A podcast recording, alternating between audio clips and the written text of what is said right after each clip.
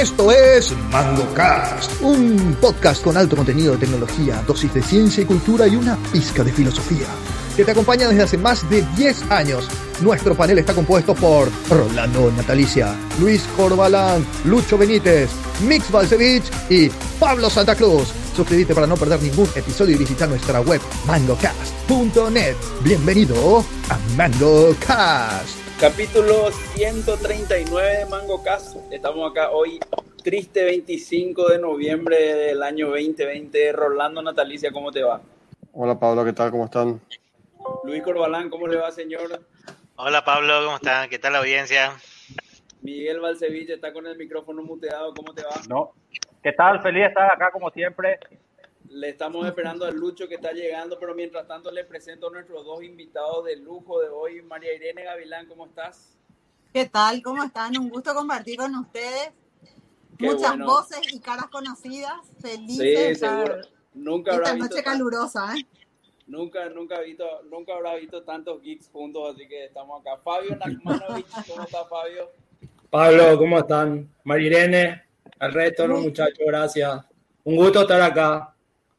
Buenísimo. Fabio es uno de nuestros ocho oyentes, así que Fabio no, no escuchar. María Irene creo que nos conoció hoy, pero no importa, ya, ya le vamos a hacer escuchar soy oyente, no. soy oyente de Chonex también. Estuve en su último, en su última presentación del universo. ¿Te gustó Ah, o bueno. no tanto? Me gustó mucho Chonex, en serio. ¿Por? No es por ganarme por No. otro, me gustó, me gustó mucho. Me perturbó, pero me gustó. Es perturbante, sí. Así mismo. Acá está llegando Lucho. Lucho Benítez, ¿cómo estás? ¿Qué, qué tal? Ya, ya estamos en el aire. Bueno, ¿qué tal Irene? ¿Qué tal Fabio? Yo, ¿qué tal? Un gusto. Como podrán ver, Lucho es el más alegre de todos nosotros. Miramos con la buena onda que está entrando. Lucho, ese, ese fondo es, de, es artificial o es de verdad tu pared. De verdad, de verdad. Oh, qué buen fondo. Bueno, eh, estuvimos hablando en, la, en, la, en el capítulo 138 de billeteras electrónicas y bueno, estuvimos, eh, le tuvimos invitado a la gente de Tigo, a la gente de Claro, de Personal, a la gente de Bancard, hablando un poquitito de, de- de- de todo lo que fue la innovación de FinTech, sobre todo en esta, en esta última pandemia. Y bueno, también quisimos invitarle a la gente del sector financiero más tradicional, a la gente de los bancos, por eso invitamos a dos personas que que están ligadas al, al sector financiero tradicional hace mucho tiempo y que son expertos en todo lo que tiene que ver tecnología aplicada a servicios financieros. Así que va a ser un gusto hablar con María Irene, con Fabio hoy. Esperamos todas las preguntas de la audiencia, todo lo que quieran preguntarle, esas preguntas de PayPal que surgieron en el episodio pasado, creo que hoy van a ser más relevantes y va- van a poder responder acá Fabio y María Irene con más propiedad. Pero antes de arrancar, como en los 138 episodios anteriores, tenemos que empezar con la pregunta del día. Es una pregunta del día que va a ser muy corta, muy sencilla y de, de respuesta bien rápida. Eh, no creo que nadie haya sido ajeno a los acontecimientos tristes del día de hoy, así que vamos a definir en una frase cada uno de los del panel y cada uno de los invitados a Diego Armando Maradona. Por no, no, no, no, Miguel no.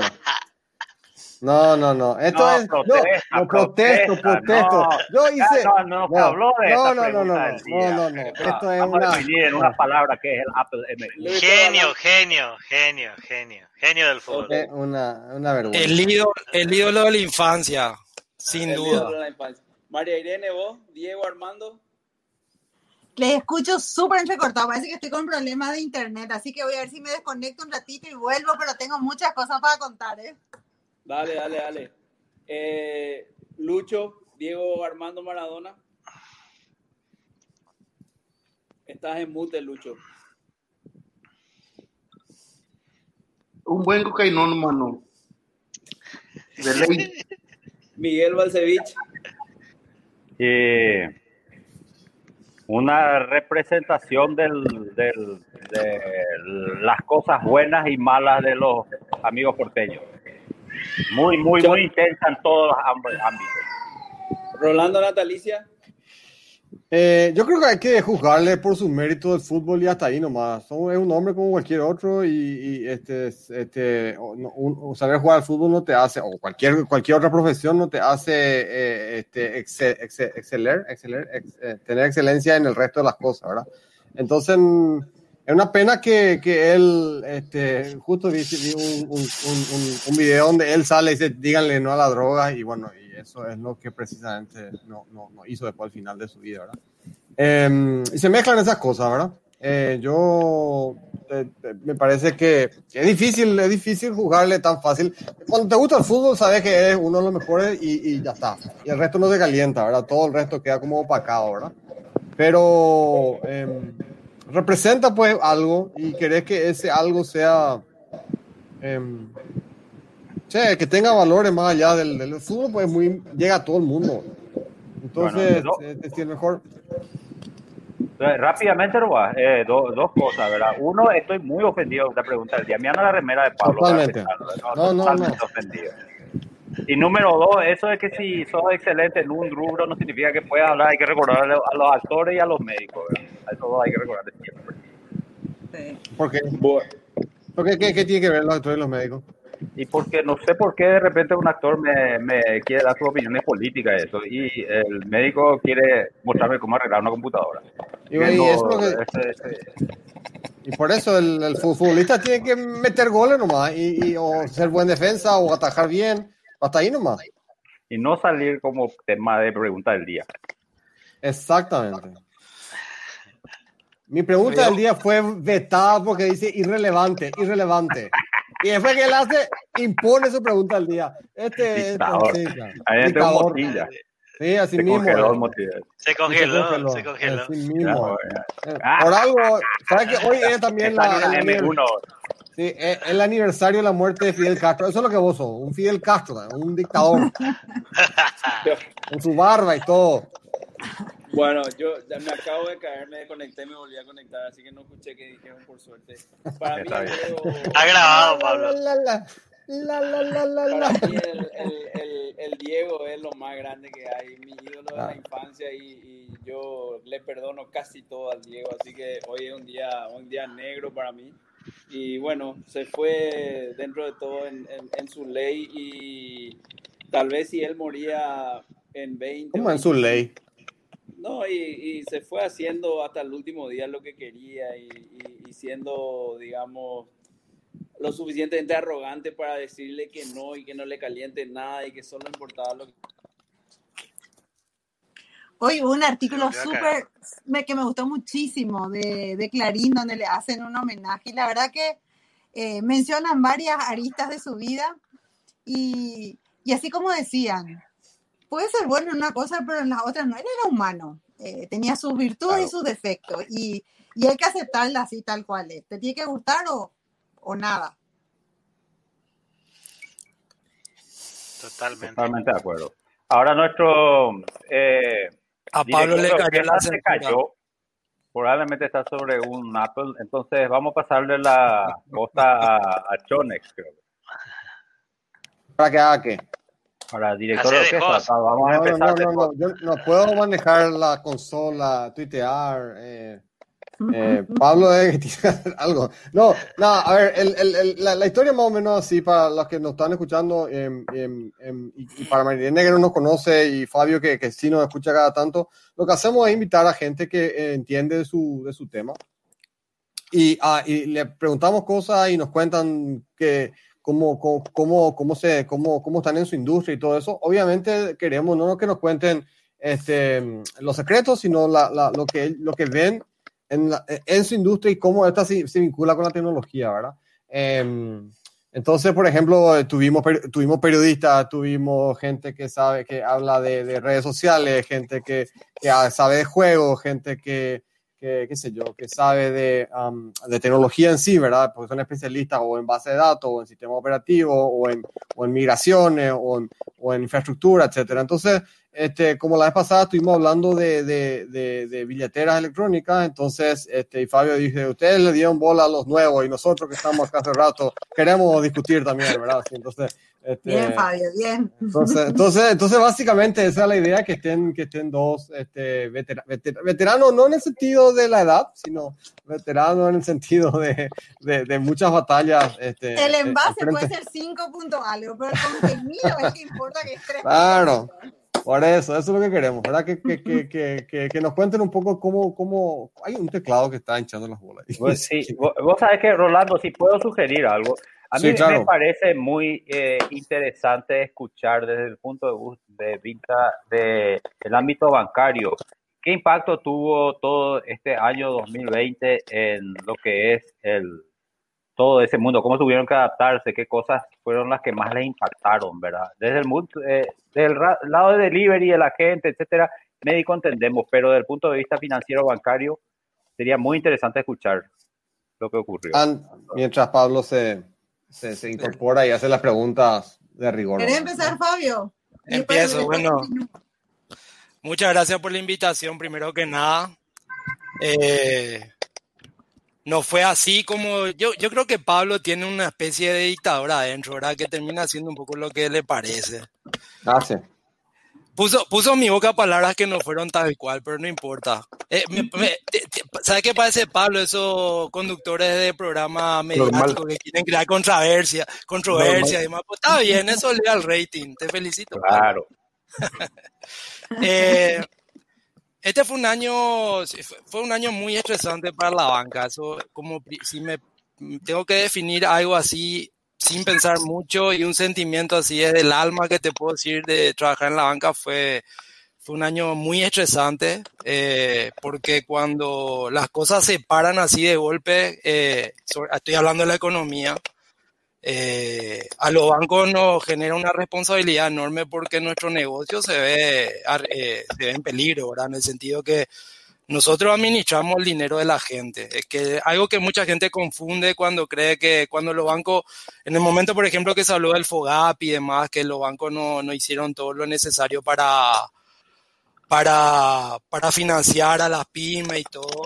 Había un poco una mezcla, una confusión y, y- de que el dinero de los bancos es de los bancos y no es así. Nosotros administramos el dinero de los ahorristas y nuestra principal responsabilidad es velar por el, por, por, por ese, por esas inversiones, ¿verdad? Los inversionistas, los ahorristas, los accionistas del banco. Y cuando hay un parate así, uno siempre tiene miedo que la cadena de pago se rompa así abruptamente. Y si se rompe la cadena de pago, podemos empezar a tener problemas eh, desde el punto de vista de la recuperación eh, de los créditos y demás, que es uno de los problemas, uno de los riesgos más importantes que tiene el sector financiero. Creo que la banca se portó, creo que, que, que estuvo a la altura de, la, de, de los acontecimientos, hicimos reprogramaciones históricas. El Banco Central creo que eh, actuó, en- actuó bien y rápido, reglam- eh, ajustando algunas reglamentaciones que nos permitieron a los bancos reestructurar deudas de forma excepcional y, prácticamente yo estoy en banco familiar, un banco eminentemente minorista. Teníamos, tenemos, o sea, una cartera muy grande, cerca de 700 mil clientes, la mayoría de ellos asalariados y microempresarios, le suspendimos lo- el pago de las cuotas, o sea, reestructuramos las cuotas de marzo, abril, mayo, junio. El 80% de nuestros clientes empezó a pagar recién en agosto, ¿verdad? Eh, fue un esfuerzo grande financiero eh, a nivel de utilidades. Eh, creo que está pasando la tormenta. Vamos viendo que algunas, algunos indicadores eh, que nos preocupaban, como que una vez que la gente tenga que empezar a pagar de nuevo sus cuotas, nos preocupaba mucho cuál iba a ser el nivel de morosidad. Y hay unos primeros indicadores en ese sentido que, que digamos, no, es el no, no estamos en el infierno ni pero tampoco en el cielo. Lo que quiero decir es que es una situación que parece bastante controlable, sobre todo lo que va a venir en el 2021, ¿verdad? Ya, excelente. Fabio, una perdón. pregunta. Sí, Un- perdón, Pablo, métele. adelante, adelante. Eh, esa reestructuración de deuda es empujar todo hacia atrás, ¿verdad? Sí. No, no es que postergan y después, cuando llega el momento, le empiezan a cobrar más superávit No, eh, no, para no, poder no. compensar. Bueno, o sea, no todos los bancos eh, aplicaron la misma política, pero varios, la mayoría diría, y sobre todo los que estamos así en segmentos más minoristas, hicimos exactamente eso. Las cuotas de marzo, abril, mayo y junio nosotros las llevamos sin interés, o sea, es como que congelamos esa cuota y la llevamos al final del vencimiento de la última cuota que tenía el crédito normal de la gente, ¿verdad? En tarjeta suspendimos el pago mínimo por tres meses y sin recargo, o sea, la gente termina pagando exactamente lo mismo. Eh, no es que financieramente se le recargaron intereses ni nada. Y, ayudó mucho. Yo, a nosotros nos sorprendió porque cuando tomamos la decisión en, en finales de marzo, eh, la respuesta de la gente fue tan fuerte en el sentido de que se sintieron tan apoyados que ahí nosotros realmente dimensionamos el nivel de, de, preocupación y ansiedad que tenía la gente con respecto a la, pandemia y el pago de sus deudas. Fue. La reacción fue muy fuerte, o sea, en el sentido de que de agradecimiento y de que, que, le ayudamos en eso. Como que le quitamos un problema más a la gente, entre tantos problemas que la gente empezó a tener en la pandemia, como que uno de los problemas por lo menos le ayudamos a resolver en ese tiempo, ¿verdad? Ya, excelente. Eh, yo te pedí, Fabio, que me- cuando nos hables, si puedes poner en mute tu micrófono, porque me parece que el tuyo es el que está haciendo un poco de... Era, ¿verdad? Sí. Bueno, María Irene, la misma pregunta para vos. Eh, ¿cómo, cómo ves desde la banca el, el 2020 ¿Dónde? que se está yendo? Pone por mute, yo sigo escuchando el problema. Y Fabio está apagado. Yo la verdad que me sumo a lo que, a lo que había comentado Fabio. Realmente inédito lo que, lo que vivimos en la banca. Eh, todo este proceso de, de reestructuración, de hacer estos ajustes en tiempo récord, porque no es fácil. Eh, uno de los, de, de los programas más complicados y, y el corazón del banco básicamente es todo lo que hace al sistema de, de cálculo de intereses, de crédito, eh, y tocar así, hacer los ajustes sobre los 45, con condiciones bastante, hasta te diría que, actuamos eh, desde, desde, nuestras internas, diría irresponsablemente, asumiendo riesgos muy, muy grandes. Pero eh, afortunadamente fue muy bien recibido por, por los clientes porque no esperaban eh, tuvimos, así como decía Fabio, muchísimas demostraciones de, de agradecimiento. eh, me, siento en deuda con ustedes. Fueron, fueron más las, noticias positivas que negativas. Pero también fue muy difícil eh, administrar todo este proceso de muchísima incertidumbre, mismo en la administración del día a día viernes a, las a las 6 de la tarde recibíamos desde nuestro regulador, el Banco Central, eh, por disposición, no se puede abrir sucursales eh, desde el lunes en adelante y, y disposiciones como esas que a nosotros realmente nos, nos llevaba a, a sentarnos a pensar cómo gestionar el cobro de los cheques, la recepción de los depósitos, eh, cómo, iba a, cómo íbamos a manejar la cámara compensadora, todo el tema de CIPAP, que parece muy sencillo, pero detrás de eso hay toda una estructura en nuestras internas, en cada uno de los bancos y también desde el regulador y todos los actores que participan en este proceso. Tuvimos que reinventarnos durante, durante toda esta pandemia eh, y no, no teníamos tiempo ni decir estamos cansados, no podemos y había que hacer las cosas rápido. Eh, prácticamente los primeros 60 días se trabajó de lunes a lunes. Sábado y domingo nuestros proveedores se portaron. Pablo, vos fuiste uno de los que también nos diste un soporte, ¿verdad? Eh, no fue fácil, no, no fue fácil.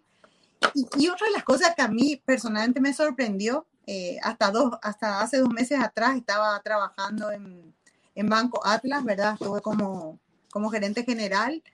Y, una de las cosas que, que, realmente yo pensé que iba a ser mucho más fácil fue gestionar a las personas. A veces gente de mi propio equipo, o sea, la, la línea directa de, de, de, gestión, era gente a la que vos tenías que decirle qué tenía que hacer porque estaban eh, prácticamente en shock. O sea, manejar el, el aspecto emocional no fue un tema fácil. Y tuvimos que apoyarnos entre nosotros, se aprendió mucho. Y yo saco aspectos muy, pero muy positivos también de, de este proceso. Todo este, a ver, yo creo que todos los bancos que estamos en este proceso de, de transformación digital, que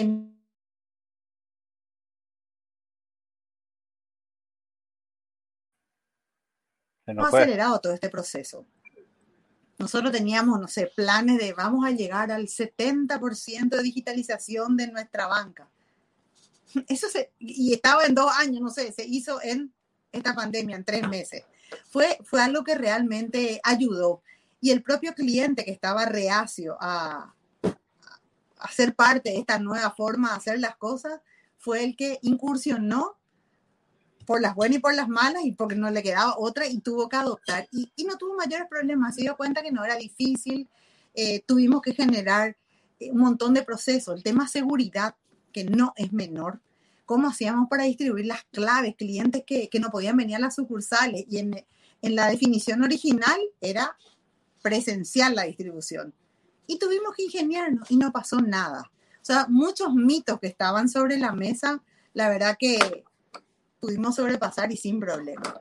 Hay que reconocer que, que, que, realmente hay cosas muy positivas también en este proceso y creo que todavía no vamos a, a, a ver todos los efectos re, recién de aquí en adelante. Todavía estamos pasando con eh, algunas turbulencias, ¿verdad? Pero, pero bien, bien y en positivo. Eh, hoy me toca estar en, en, otro banco, un banco más corporativo, el Banco Sudameris, y, y la verdad que es otra la, es otra la dinámica, no, no se siente el mismo efecto, pero aún así eh, hay muchas cosas que, que, que, realmente tienen una mirada diferente después de esta pandemia. Así que hay cosas muy positivas. Y el proceso de digitalización se aceleró. Y hay unos memes que me encantan porque se hicieron miles durante todo este proceso y donde, donde preguntan cuál fue el mejor eh, gestor que tuviste durante la pandemia. Y, y, fue el propio bicho, ¿verdad? Porque fue el que nos ayudó a que aceleremos todo este, este proceso. Así mismo. Yo, yo le quiero preguntar también algo muy, muy puntual. Yo, yo, yo por ejemplo, en el medio de, de los meses más oscuros que fueron marzo y abril, decía, bueno, ¿qué pasa si eh, eh, nosotros... Uh, no. Pablo, te fuiste. Te fuiste, Pablo. Desde ayer hay Eh, problema en la red, será. No, no, No, sé. la- eh, ahí, ahí, yo- bueno, se, se ca- se cayó, WS. se cayó a WS. Bueno, yo lastimo, yo, yo Este- quiero aprovechar que Pablo se fue porque quería yo meter una pregunta y me ganó él. Eh, Me fui, ¿Ah, qué? Volvió. Bueno, me fui desastre. No, No, no, decía, un desastre. Dale, Pablo. desastre, hoy estamos mal con, nuestro, con nuestra tecnología. De- decía nomás que quería preguntarle algo muy puntual. Yo, yo en los meses más oscuros de la pandemia tenía un poco de, de- de miedo porque es algo que nunca vivimos antes, ¿verdad? Eh, ¿Qué pasa si es que eh, los clientes de los bancos deciden, bueno, me voy, yo voy a ir a enterrar mi, mi billete, mi moneda y me voy y saco todo y tengo las famosas corridas? Eso no hubo ni, no hubo ni nada ni, ni, ni cerca de eso. Eso,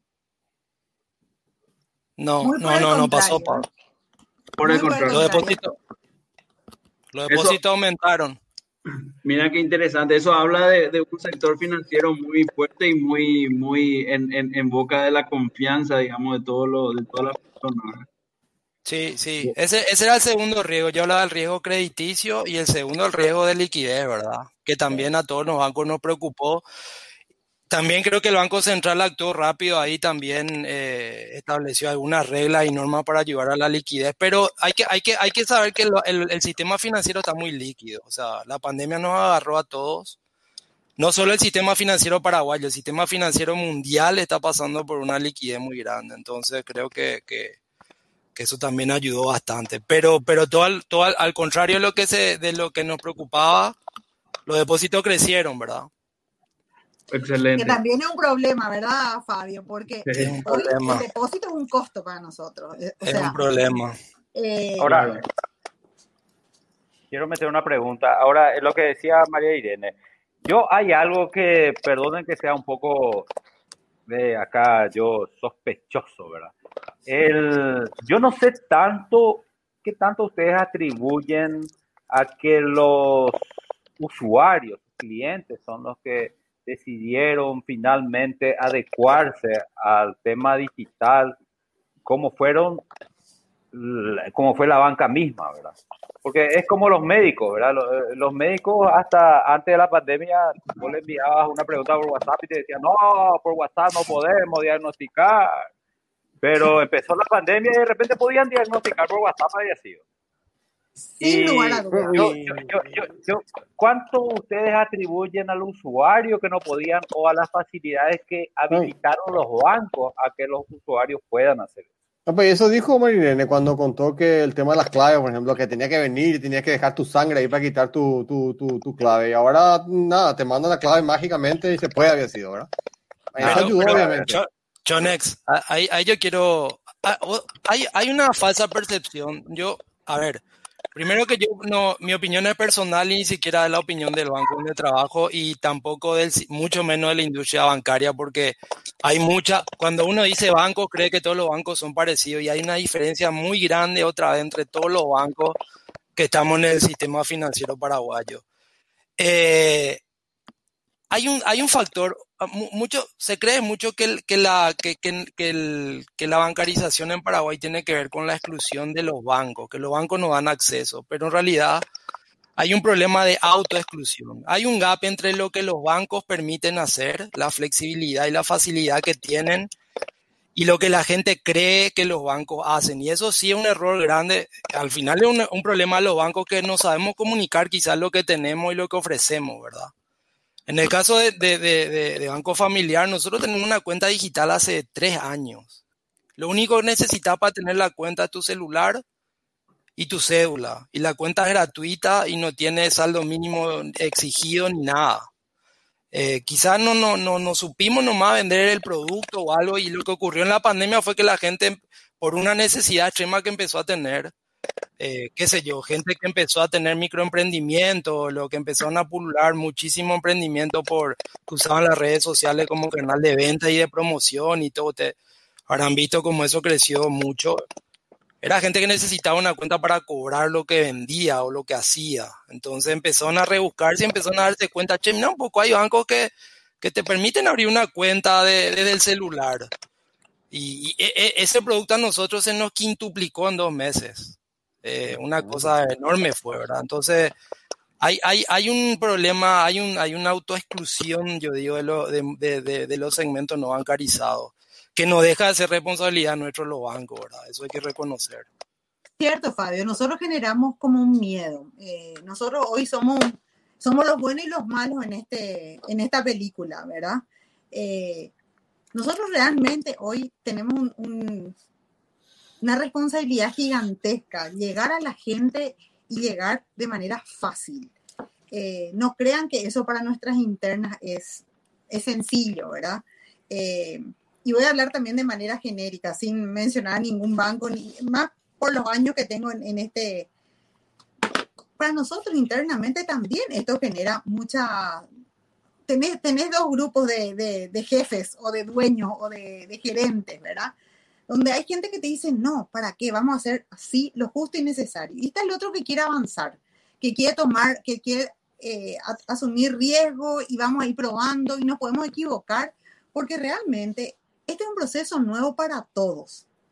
Eh, en esto que estamos transitando, que es el mundo digital, si bien hace muy muchos años que estamos trabajando con plataformas en Internet, que, que hace cuánto que estamos construyendo, ¿te acordás, Aldo? ¿Cuándo empezamos a hacer nosotros nuestra nuestro primer portal que queríamos vender cosas? Hace más de 20 años, Sí, 20, ¿no? 20 fácilmente. Sí, sí, Y, 20. y no prendió porque no era el momento, porque no estaban dadas las condiciones. Y ahora, sin embargo, hoy no podés imaginarte de tener un negocio que no tenga hoy eh, pensado dentro del mundo e-commerce, una plataforma e-commerce. Entonces, realmente, este es un proceso de, de aprendizaje entre todos. La- las propias autoridades, mencionaba Fabio, el Banco Central se portó, sí, en algunos momentos yo creo que, que fue oportuno y en otros yo creo que que todavía como no conoce mucho el negocio, hay algunas, hay alguna, algunos temas que seguir ajustando. Y, parte de las cosas que, yo creo que, vamos a hablar más adelante sobre este tema de billetera, hay muchas cosas que, mucho camino todavía por andar y muchas oportunidades tenemos, pero todos, todos los protagonistas estamos aprendiendo. Y tenemos que arriesgarnos. Hay cosas que, que realmente van a tomar su tiempo hasta que, hasta que tomemos confianza para poder salir eh, de manera agresiva.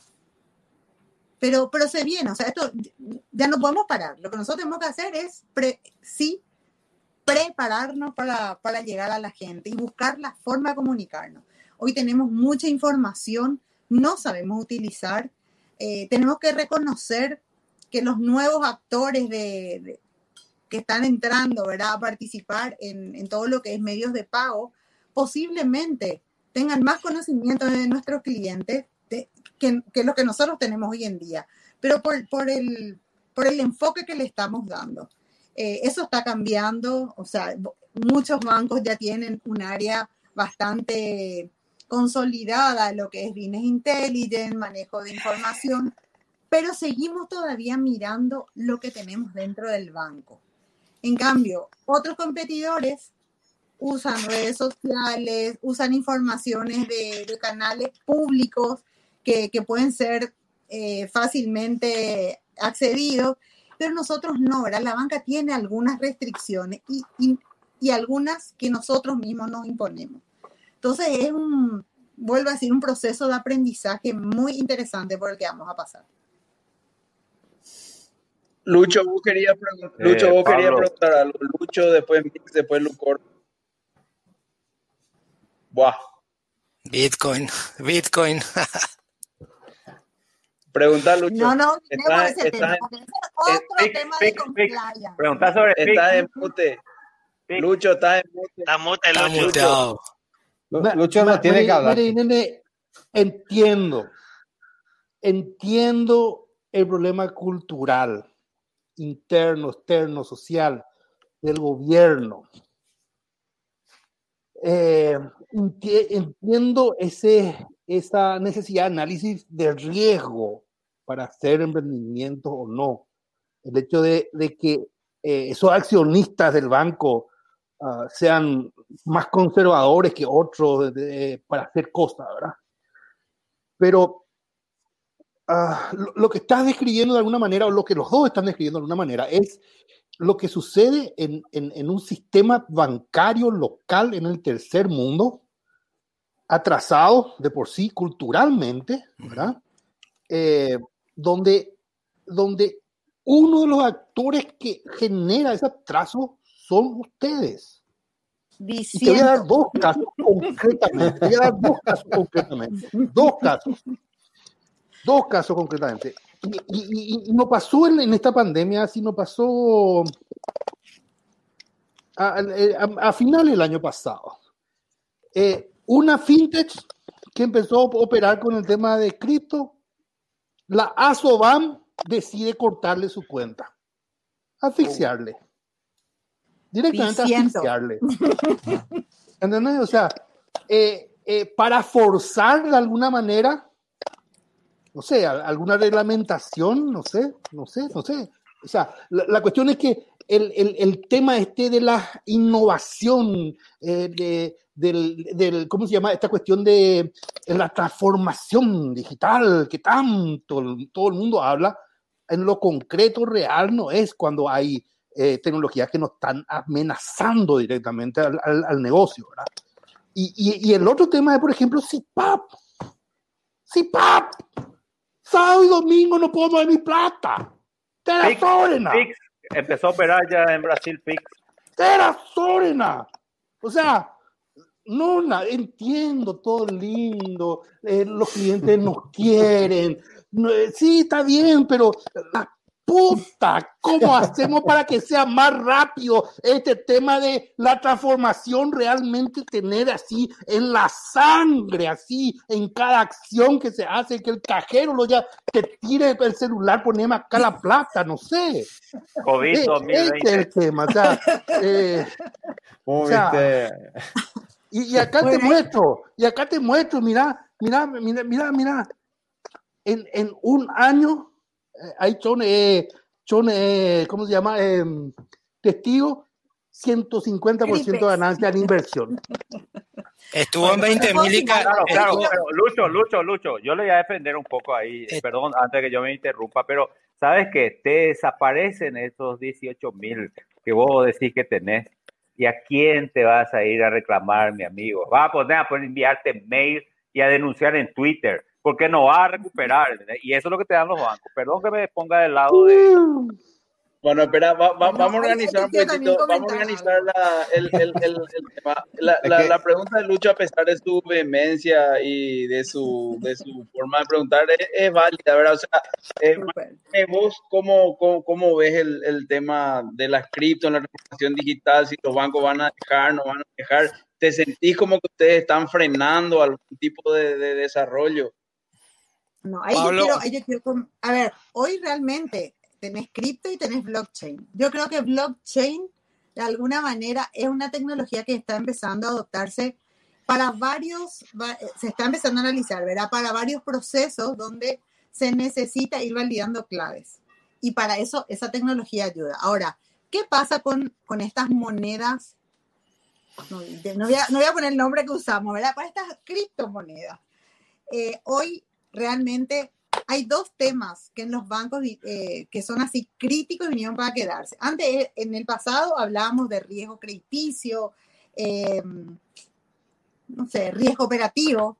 Hoy es todo lo que esté asociado a lavado de dinero, o sea, compliance, y todo lo que esté asociado a seguridad de la información. Todo lo que esté vinculado acá. ¿Qué pasa con el, con el tema de cripto? Y ahí puedo hablar con alguna propiedad porque me tomé el tiempo de, de estudiar, de analizar. Hoy no permite la trazabilidad. Yo puedo saber quién es el dueño inicial, pero no sé a dónde se va. Porque hoy las exchange, que son los lugares donde uno eh, materializa estas criptomonedas, que son las casas de cambio de, habilitadas para esto, no, no te permiten saber de quién. Ustedes saben, y más todavía en Paraguay, que nosotros, siendo bancos locales, nos debemos a nuestros bancos corresponsales. Hoy es prohibido, prohibido hablar de, de criptomonedas.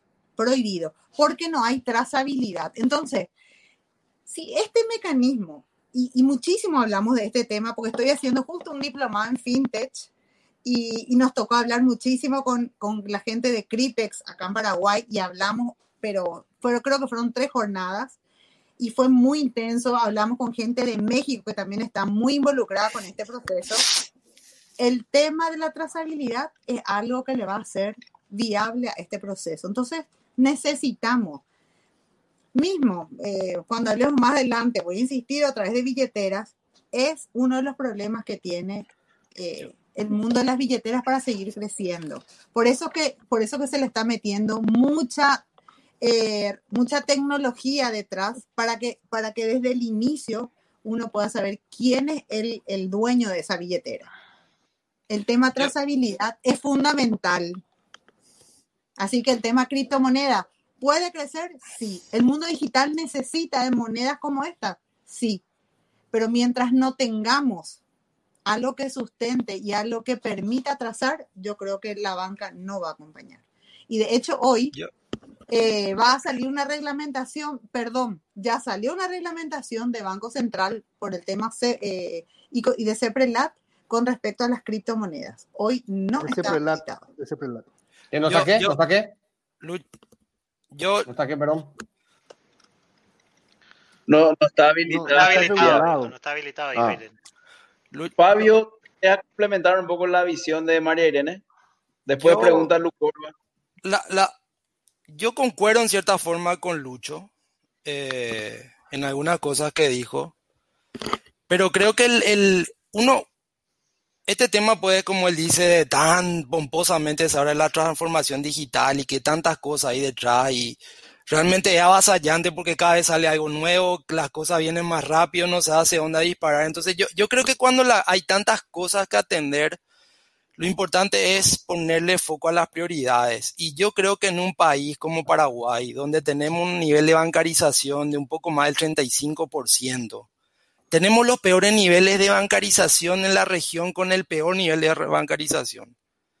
Eh, yo creo que la discusión de las cripto, no digo que no sea importante, ni la, tecnología que está detrás, muy, creo que va, a, revolucionar el sistema bancario en el futuro, pero creo que hoy hay otras cosas que a nosotros nos tienen que preocupar, ¿verdad? Eh, eh, las criptos son muy buenas para, creo que para mercados más sofisticados o de alto nivel de bancarización, pero en un país donde el 7 de cada 10 personas no tienen acceso a servicios financieros formales, el eje de la discusión tiene que ir hacia otra problemática, ¿verdad? Eh, no podemos, no, no podemos discutir cripto si, si hay 70% de personas que nunca tuvo una cuenta o bancaria ni que usó una billetera. O sea, eh, el, creo que es importante que pongamos foco. Yo siempre, siempre eh, es el, el, libro de Yuval Harari empieza con una frase que a mí me parece extraordinaria que dice, en un mundo inundado de información irrelevante, la claridad es poder. Entonces, ¿dónde tenemos que ponerle el punto a las cosas para mí es importante? Porque yo, yo personalmente no, no, no en, mi, en mi experiencia profesional eh, trabajando en el banco, me preguntabas, ¿investigaste mucho de cripto? Y te iba a decir, no. Lo que investigué lo que escucho y lo que leo de cosas así, de algunos cursos que edito, pero no está mi, no está mi, no está mi área, de, no, no, no está mi foco ahora. En mi foco está ahora cómo hacemos para darle cuenta a todo el mundo, cómo hacemos para darle medios de pago digitales a las personas, a los micro, a la gente que tiene pequeño emprendimiento cuando sofistiquemos la banca, cuando logremos penetraciones más altas de servicios financieros, y no hablo solo de servicios bancarios, cuando digo financiero, digo inclusive de billetera, lo que venga, lo que le haga a la gente o le, que le facilite su vida financiera a la gente. Ahí yo voy a empezar a hablar de, creo que tenemos que empezar a hablar de cripto, ¿verdad? Pero es una opinión mía personal, ¿verdad? Creo, eh, eh, pero, pero indudablemente las criptos son un, en, en cierta forma eh, una amenaza para la banca a nivel mundial, pero la banca a nivel mundial se está adecuando. Ya hay bancos grandes en, Estados Unidos, en Europa, que están invirtiendo muchísimo dinero en blockchain y todo lo demás, ¿verdad? Ya, Miguel, adelante. Eh, bueno, eh, hay, hay, un tema, ¿por qué fue? ¿Por quería ir primero? Eh, yo estaba primero. Pero, yo estaba primero. Yo, por lo visto, hoy, no está bien, yo, te dejo el micrófono, hacemos nomás esto. Yo, quiero meter un, temita, ¿verdad? Una variable ahí realmente que es la variable de informalidad, ¿verdad? Porque Fabio hace rato tiró unos números, 700 mil, Irene habló un poquito de la trazabilidad y nosotros tenemos, eh, yo tengo la casaca del gobierno, ¿verdad? Soy eh, eh, empleado público, ¿verdad? Y nosotros tenemos 800 mil personas pseudo formalizadas, ¿verdad? Porque eso otra vez eh, no todos están activos y, y, ahí hay algo que no, no, no, no, no, no cuadra, ¿verdad? Algo, algo no me cierra ahí eh, en ese sentido, porque si hay gente que está bancarizándose de alguna manera, transaccionando de alguna manera, te puedo asegurar que mucha de esa gente no ni siquiera emite un documento formal, ¿verdad? Entonces, antes de irnos a las cripto, antes de irnos a algo más arriba, me parece que hacia abajo hay que hacer muchas cosas todavía, ¿verdad? Totalmente. después de esta reunión, Lucor vas a juntar con, con, con, con Fabio y con Marine, van a hacer ustedes de datos. ¿A que Sáquelo, muchachos. Jones, ¿hoy vas a preguntar algo? No, ya no importa, ya es relevante. Mix. Sí, eh, lo, lo, que quería decir es, eh, hay un tema ahí de bancarización que habló Fabio, pero eh, es como que desde que me metí en este tema, me, da una apariencia de que por un lado de los bancos hay una... Eh, es como una intención de bancarizar, vamos a evangelizar a todos, vamos a bancarizar a todos porque es lo mejor de ustedes. Es como una casi cuestión religiosa de si ustedes son bancarizados están mejor. Pero después me voy a, a, a la gente y les hablo y esa gente no, no quiere bancarizarse. No es que no ve los beneficios de bancarizarse, sino cosas como, por ejemplo, si, si para bancarizar, bancarizarme necesito un RUC y si estoy en el RUC ya desaparezco del beneficio IPS, por ejemplo. Entonces, es como esa gente está corriendo de eso. ¿Están lo correcto o no están lo correcto? Yo no, no es mi discusión, ¿verdad? Mi, mi, mi, tema es que esa gente se quiere escapar de la bancarización. Es como que, que, que entrar al sistema bancario y, y, y, entrar bajo el radar de Lucoroa, de la SED, es como un... Ya fuiste, ya, mam. Se arruinó tu vida al resto. Y yo creo que ese es un problema que no es solamente bancario, sino que es gubernamental también, con el cual tienen que pelear los bancos. Yo quiero saber un poco cómo es ese tema, si es real, si, ese chucho es real, no es real. Eh. Eh, mira, yo creo que es un problema, puede ser uno de los problemas, pero no es el más importante, eh, claramente. O sea, si decimos que la baja bancarización se da que la gente no quiere un banco porque es, un, es una, viene de un segmento informal o está, eh, no está formalizado y que por culpa de tener trazabilidad en una cuenta bancaria la SED le va a caer encima, creo que, que, no digo que no haya, pero es mínimo, ¿no? Te diría que no es el problema más grande que tenemos, ¿verdad? Eh, el problema más grande que tenemos, a, a ver, eh, hay, los bancos hacemos tres cosas esencialmente desde hace 200, 300, 500 años. Mucho, no hay mucho secreto en eso. Somos facilitadores de pago, o sea, le ayudamos a la gente a tener medios de pago, sean digitales o no digitales. Y, de la, y por las dos puntas tenemos, le damos plata a la gente que le falta y le, damos, le guardamos o le permitimos invertir a la gente que le sobra. Esos son tres, los tres pilares del, del, del, negocio bancario. Hay un poco más que eso en una banca más de nicho y sofisticada que no, pero que no, que no, que no es relevante.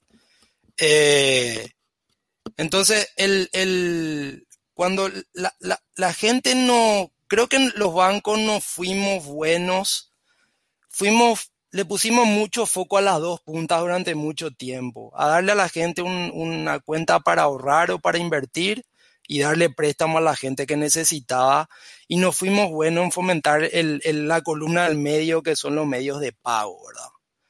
¿Y, ¿Y por qué los medios de pago son importantes? Porque en un país informal como el nuestro, eh, donde el 70% de las personas, Lucoro va a saber mejor que yo, el 70% de las personas no sabe, no tiene forma de mostrar en qué trabaja y mucho menos cuánto gana en eso que hace. Entonces, cuando vos fomentás los medios de pago, lo que estás haciendo es, eh, la lógica pues de los bancos fue mucho tiempo, querés ser cliente del banco, demostrame vos lo que sos y cuánto ganás, tráeme documentación, certificado, de alguna forma demostrame eso.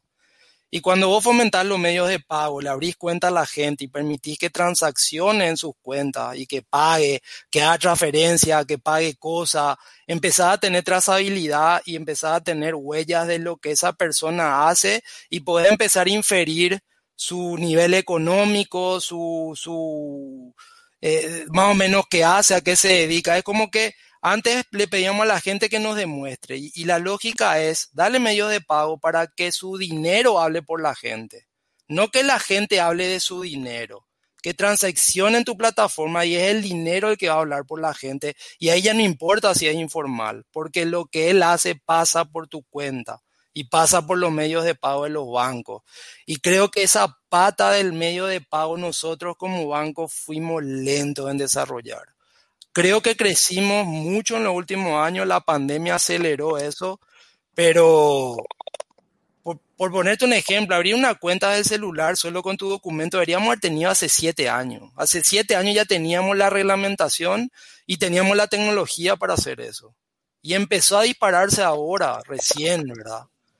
Eh, entonces, yo creo que el, el, el miedo a tener, a, a, a, demostrar tu informalidad por tener una cuenta bancaria eh, no, es, no, no, no, no es el principal disuasivo, digamos, para, para ser cliente de un banco. De una experiencia de banco familiar estoy hablando. ¿Cuál es tu visión, María Irene, de, de la poca bancarización que hay? yo coincido con Fabio, pero desde, de así, desde la A a la Z. Eh, nosotros hoy tenemos un camino gigantesco, gigantesco todavía, y un mundo de oportunidades para llegar a muchísima gente. Eh, hoy hay muchísimo que se sigue manejando todavía en efectivo. Y no es en el interior, es acá en Asunción.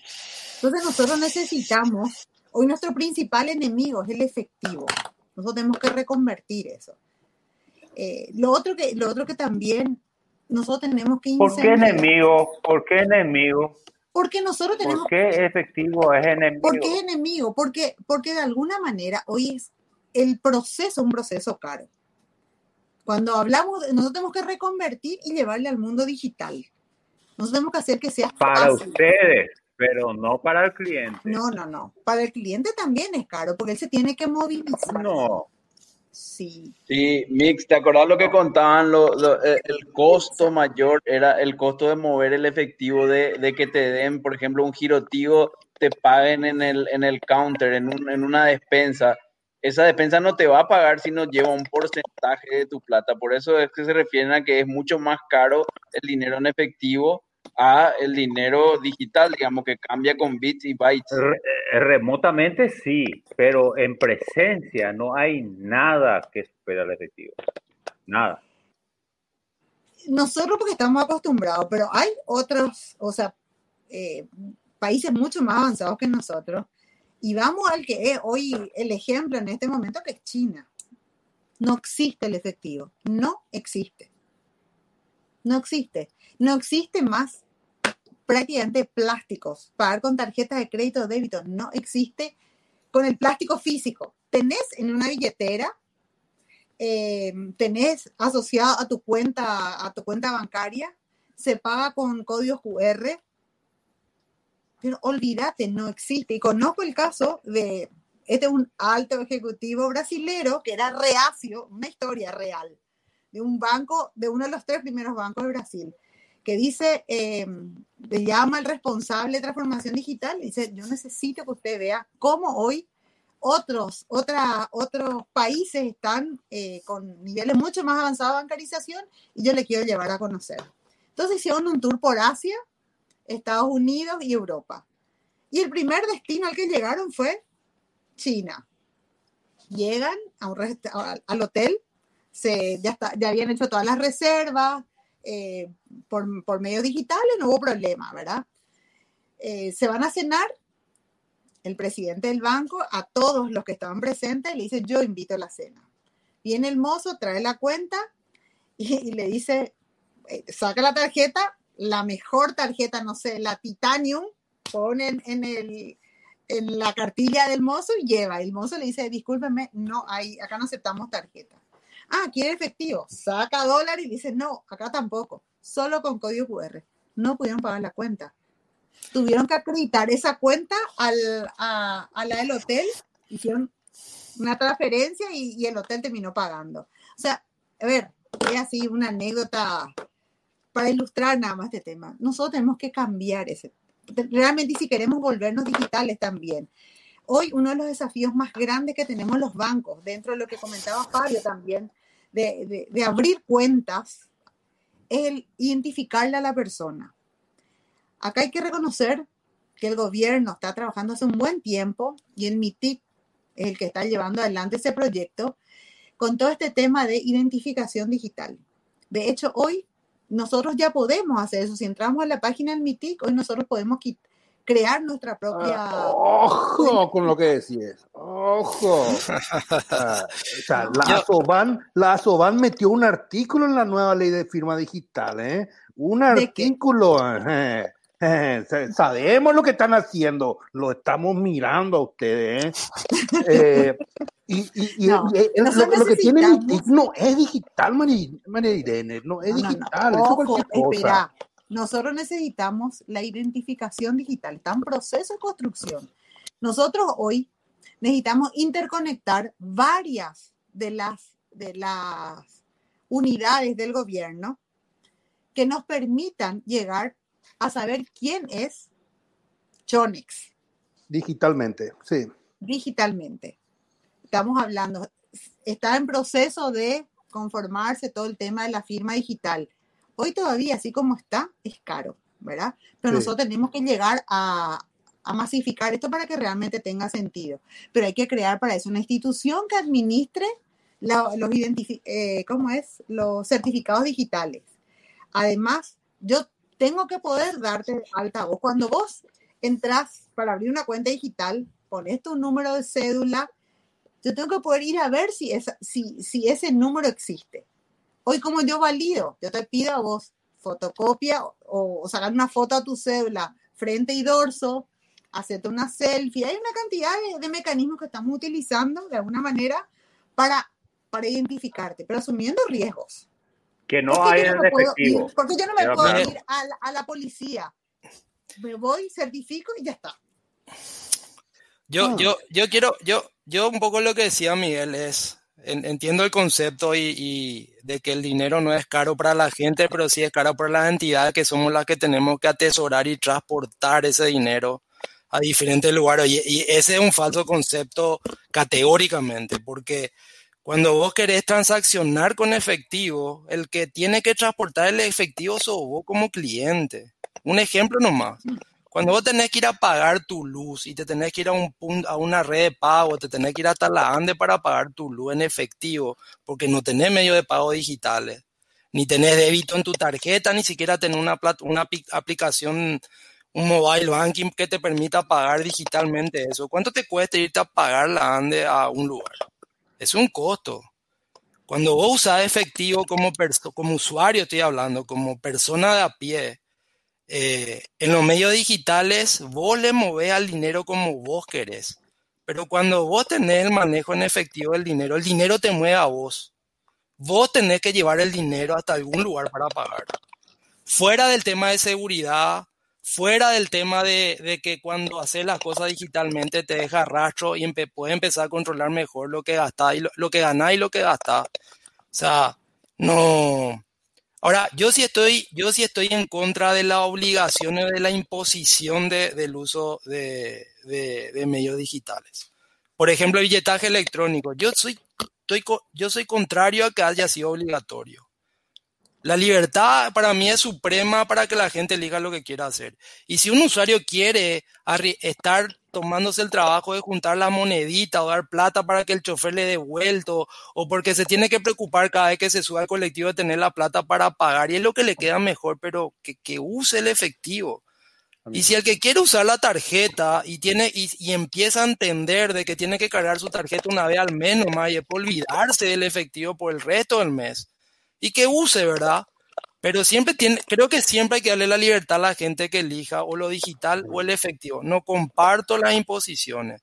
Hay que ganar la pelea con educación, con beneficio, mostrándole a la gente las ventajas. No hay otra forma. El billetaje, mientras no fue obligatorio, no llegaba ni al 15% de uso. Eh, ah, porque el billetaje funciona hace un año, creo, un poco más. No, no, no superó el 15% de uso, pero porque no se hizo campaña. No se le mostró a la gente la ventaja de tener ese medio digital.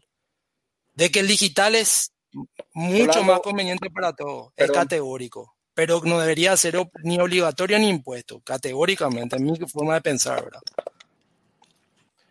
Rolando, vos querías preguntar algo. No, lo que pasa, eh, sí tenía preguntas, pero em, em, lo que pasa es que se va por la conversación por otro lado y a veces no tiene mucho sentido, pero, pero la gente, la audiencia preguntó algunas cosas que, que, que, que, que, que no tiene dónde preguntar. Entonces, teniéndola usted acá, em, una de las típicas preguntas de PayPal, ¿por qué China PayPal no funciona acá? Y la otra es, em, ¿qué falta para que Apple Pay am, funcione? ¿verdad? Para cobro, para cobro. No Obvio, para obvio, cobro. obvio, obvio, obvio, para cobro, claro. Eh, Entonces, esa es la pregunta. Si saben, si no saben, bueno, listo, no pasa nada. María adelante. yo comento, PayPal está eh, en un proceso de certificarnos ellos a nosotros como país. No es que nosotros no queremos, ellos no nos, no nos certifican a nosotros como país. ¿Por qué? Porque nosotros tenemos que mostrar de que somos buenos, ¿verdad? Hay un tema, hay un tema de imagen país que todavía está, está muy fuerte. Por eso que ese tema de compliance y todo este tema de, de políticas de lavado de dinero, nosotros somos mucho más rígidos que cualquier otro país, pero porque tenemos que hacer el doble esfuerzo para mostrar lo bueno que somos, ¿verdad? y aún así hay muchos baches todavía. Eh, y el otro tema, Apple Pay, Apple Pay, ellos nos están habilitando. Y encima, nosotros tenemos que pagar para que nosotros para poder transaccionar. No es que eh, para Apple va a ser, no, yo le tengo que pagar a Apple para que yo pueda utilizar su plataforma. Qué bien. Y ¿Cómo es corresponde? este. Y, y ahí, y ahí quiero poner, ahí quiero, y ahí quiero irme a otro tema. Sí, es cierto, o sea, todas las inversiones requieren, requieren de que uno tenga algún tipo de compensación. Decía, decía Lucho, ¿por qué no tenemos IPAP 24 por 7? Pero por supuesto que queremos, por supuesto que es súper importante. Ustedes saben lo que, ustedes saben que ese servicio le cuesta al banco, el banco no gana un peso, le cuesta, porque yo le tengo que pagar al Banco Central por ese servicio. Yo no, no tengo derecho a cobrar ni un guaraní. Y yo tengo que tener infraestructura, tengo que tener equipo, tengo que tener gente. De hecho, extender ahora el horario de anteriormente era de ocho y media a cinco y media y ahora está de 8 a 8 de la noche. Lo que implica para los bancos no es fácil. Cero guaraníes, no puedo cobrar un peso por eso. Sí, por, por la regulación BCP te prohíbe luego Me cobrar prohíbe, yo tengo prohibido. aunque. Entonces es difícil, o sea, también, también incide, eh, ese tipo de, de regulaciones inciden sobre la modernización, porque cómo nosotros vamos a seguir invirtiendo en... eh, es complicado, ¿verdad? Nosotros no podemos presumir, presuponer que todos, que todos los servicios van a ser gratuitos, porque hay que ser sustentable. Así mismo. Quiero, quiero, quiero eh, hacer una pregunta porque quiero que se me vaya el programa y quería tratar este tema. Eh, en, el, en el episodio anterior vino la gente de, de, de Tigo, eh, vinieron otros referentes. eh, le escuché muchas veces a Gloria en muchas, eh, en muchas charlas abiertas y públicas que ella hizo. Decí quién es Gloria, porque vos no más sabés quién es Gloria. Eh, perdón, Gloria Ortega, gerente- ex gerente general de Bancar, que ahora, ahora que, que- que estuvo en Bancar durante la pandemia, digamos, hace poco ya dejó de ser gerente general. Y todos ellos, Simple, Billetera Claro, Billetera Personal, Tigo Money, se colgaron un poco la medalla de haber ayudado en el proceso de pandemia a distribuir el- el- el- el- lo- lo- los fondos de PTO y de, de los demás programas de beneficencia.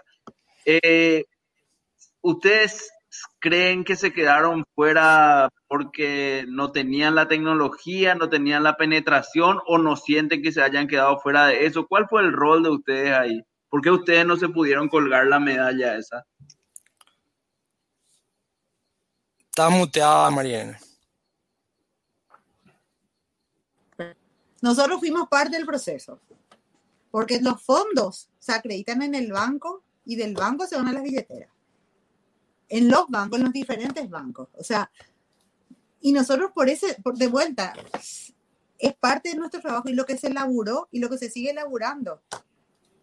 Porque siguen, siguen lo- los, la- las acciones que se están haciendo para, para apoyar a estos segmentos. Y el banco es parte de este proceso. No, yo, yo no tengo duda de que no tengo duda que el banco es parte del segmento, pero el, el usuario final no es cliente del banco. El usuario final finalmente al, al, al- al tuvo que ir por otras alternativas. Digamos. ¿Por qué el banco, aparentemente de afuera por lo menos nosotros le vemos a los bancos como el lugar natural para repartir plata? digamos? ¿Por qué no fue el banco el protagonista del- de la última milla? Te comento, Pablo, a ver, em, yo vi el episodio anterior de Gabriel y todo, y fue muy interesante. Yo, de hecho, con, con Gabriel hicimos muchas cosas cuando él estaba el tío en ban y yo del lado del banco. Eh, algo importante de entender, Paraguay tiene un nivel de bancarización bajo, ¿verdad? 30% de bancarización, un poco más. Y tiene una masificación muy importante de billeteras, eh, de billeteras, de EMPES, hablando técnicamente. Ahora, hay que otra entender qué, es una billetera, ¿verdad? O qué es un cliente bancarizado. Y déjenme ponerle dos ejemplos. En Paraguay hay tres casi 3 millones y medio de tarjetas en total, de los cuales 2 millones y medio, un poquito menos, cerca de 2 millones y medio son tarjetas de débito, que viene creciendo mucho en Paraguay, principalmente empujado por el pago de, de servicio de, de, salario que van haciendo las empresas a través de los bancos. Entonces, una persona que paga salario con un banco tiene una cuenta, entonces vos podés decir, está bancarizado, ¿verdad? Pero esa persona el 85% de ese movimiento de tarjeta de débito se va al cajero automático y quita el 100% de su plata en efectivo y empieza a usar efectivo. Solo el 15% deja la plata en la cuenta y usa medio de pago digital. Entonces, esa persona está bancarizada, la pregunta que yo que no tenemos que hacer. Yo creo que está precariamente bancarizada, porque al final usa efectivo para todo. La única diferencia es que su, en vez de que su, eh, el, el, eh, el, el, empleador le dé el sueldo en un sobre y lleve el efectivo, se va a quitar el efectivo del cajero. Y yendo al lado de la billetera, y ahí voy un poco a tu pregunta y la, el rol de las de la billetera en la distribución de los subsidios, que fue, para mí fue, fue muy importante, eso es innegable. que es una billetera, verdad? Porque el modelo de billeteras en Paraguay, que es un poco el modelo que impuso Tigo con mucho éxito, para mí en el fondo no son billeteras. Es un sistema de distribución de cash. Es un cash in, cash out. Ellos fueron muy eficientes en armar una red de distribución de 3.000, 4.000, 5.000 puntos donde la gente puede llevar plata y puede retirar plata. Pero el flujo de dinero que quedan en las billeteras todavía sigue siendo muy bajo, a pesar de un esfuerzo enorme que están haciendo para que el dinero quede en, el, en, el, en la billetera y se mueva en el ecosistema digital, ¿verdad? Entonces, eh, esas son las discusiones que tenemos que hacer, ¿verdad? Porque eh, además que tenemos bancarización baja, la gente que está bancarizada no, no podemos decir que tiene una bancarización full, ni tampoco la gente que usa billetera. Hay como cuatro y pico millones de, billeteras, creo, en Paraguay. La mayoría de la gente ni siquiera sabe que tiene esa billetera. Tiene una billetera porque alguien alguna vez le envió un giro y al enviarle un giro automáticamente se genera una cuenta y tiene su cuenta asociada. Asociada al celular, pero no usa esa billetera para pagar servicios desde la billetera, para enviarle plata a otro. No usa el dinero de forma digital, ¿verdad? Entonces, de hecho que muchas de las cuentas que se abrieron para los de, de, de un grueso importante de cuentas que se abrieron en el momento de los subsidios, solo el 10% de esas cuentas después siguió teniendo uso frecuente, ¿verdad? Eh, son, son temas que tenemos que discutir, por eso yo, yo no, no digo que lo de PayPal, lo de, lo de Apple Pay, lo de cripto sean importantes, son importantes, pero tenemos que, tenemos que hacer un esfuerzo para crear un ecosistema de medios de pago digital en Paraguay. Tenemos que fortalecer la interoperabilidad, tenemos que hacer las cosas para que los bancos y la billetera podamos interoperar bien, con reglas iguales para todos, que fomenten e, e, ese ecosistema, que la gente quiera tener cuenta, que la gente quiera mover su plato digitalmente. Es bueno para la gente, es bueno para los bancos, es bueno para la billetera, es bueno para el gobierno, es bueno para la economía. Eso no hay más ni que discutir en esta, a esta altura de la historia, ¿verdad? Eh, no, los países no, no, países con sistema financiero precario no tienen mucho problema para desarrollarse. No, no es porque los bancos seamos la salvación del mundo, pero es la realidad. Los bancos, perdón, no digo los bancos, el sistema financiero en general, donde incluyo bancos, financieras, cooperativas, fintech, billeteras, todos. Rolando, vos querías preguntar. Sí, no, lo, lo, que pasa es que eh, el, el, tema es el tema de la, de, de la billetera. No está nomás la gente de, de, la, la, la billetera, vamos a decir, como para, para defenderse. Pero en esencia, en un momento era que vos podías tener tu plata ahí. Yo me imagino que Tío habrá pensado eso en su momento, diciendo, ah, que bueno, voy a meter un montón de plata acá y esta plata que no se usa, voy a usar para otras cosas, como hacen todos los que tienen, manejan plata de tercero. Es cierto, es plata de un de mi cliente, pero mientras tanto, con eso yo puedo hacer microcrédito, alguno de pero probablemente en algún momento le pusieron la, el palito en la rueda y le dijeron, eh, tranquilo, mi cuate, vos querés hacer eso, no, no, no, no, la plata entra y sale y no, no me joda con eso, ¿verdad? Entonces ellos no tampoco tuvieron la libertad. Entonces el regulador, si quiere mover un poco más el avispero, tiene que hacer eso, tiene que hacer lo que vos decís, tiene que eh, olvidarte de, de decirme, yo, yo soy un EMPE y quiero tener mi cuenta bancaria, a, a, tiene que funcionar al toque, no, no, no tiene que dar, no tiene, o sea, no, no, no tiene que haber restricciones. No puede ser que yo para para, pa- para, para mandar plata a, a- si vos sos cliente de cierto banco, no podés, por más que tengas para pagar cualquier cosa, no podés, por ejemplo, meter plata en una billetera. O sea, es una cuestión mercantil, no tiene que ser. ¿Cuánto cuesta? Acá cuesta 7%, acá cuesta 5%, allá cuesta 3%. Elijo que me- el mejor me conviene, no, pero no, no, se puede. ¿entendés? Hay, em, por ejemplo, en, en, con Bancar, viste que vos puedes pagar con ciertas tarjetas ciertos servicios. Em, que vos puedas asociar una tarjeta con tu, con tu, para, para pagar, em, qué sé yo, la Andeluz, etcétera, eh, Andeluz.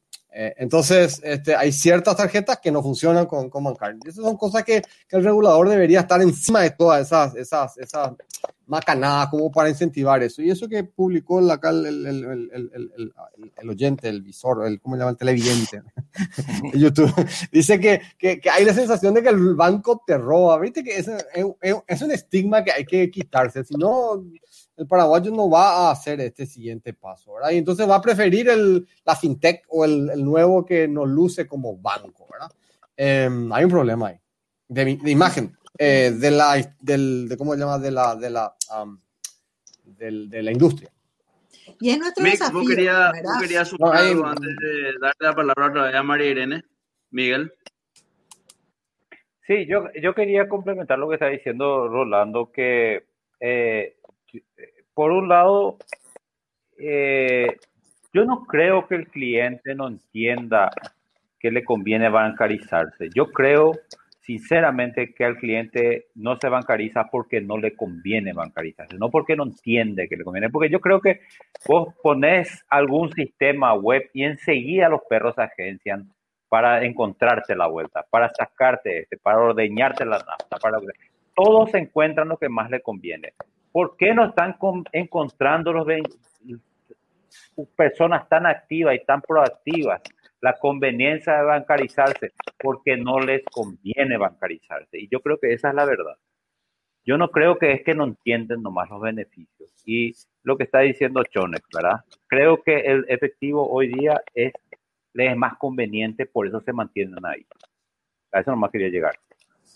Ya, María Irene.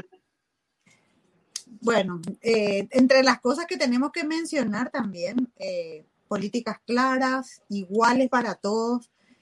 Eh, eso es algo que, que sí o sí va a fomentar este proceso. Pero tenemos que reconocer que en el, en el corto plazo se hicieron muchísimos cambios y, y hablar hoy de interoperabilidad entre, entre varios actores de- del sistema que están dentro de un proceso medianamente regulado, y cuando digo medianamente, están las EMPES, eh, las cooperativas, está, ahora las casas de crédito están entrando a un proceso también de regulación.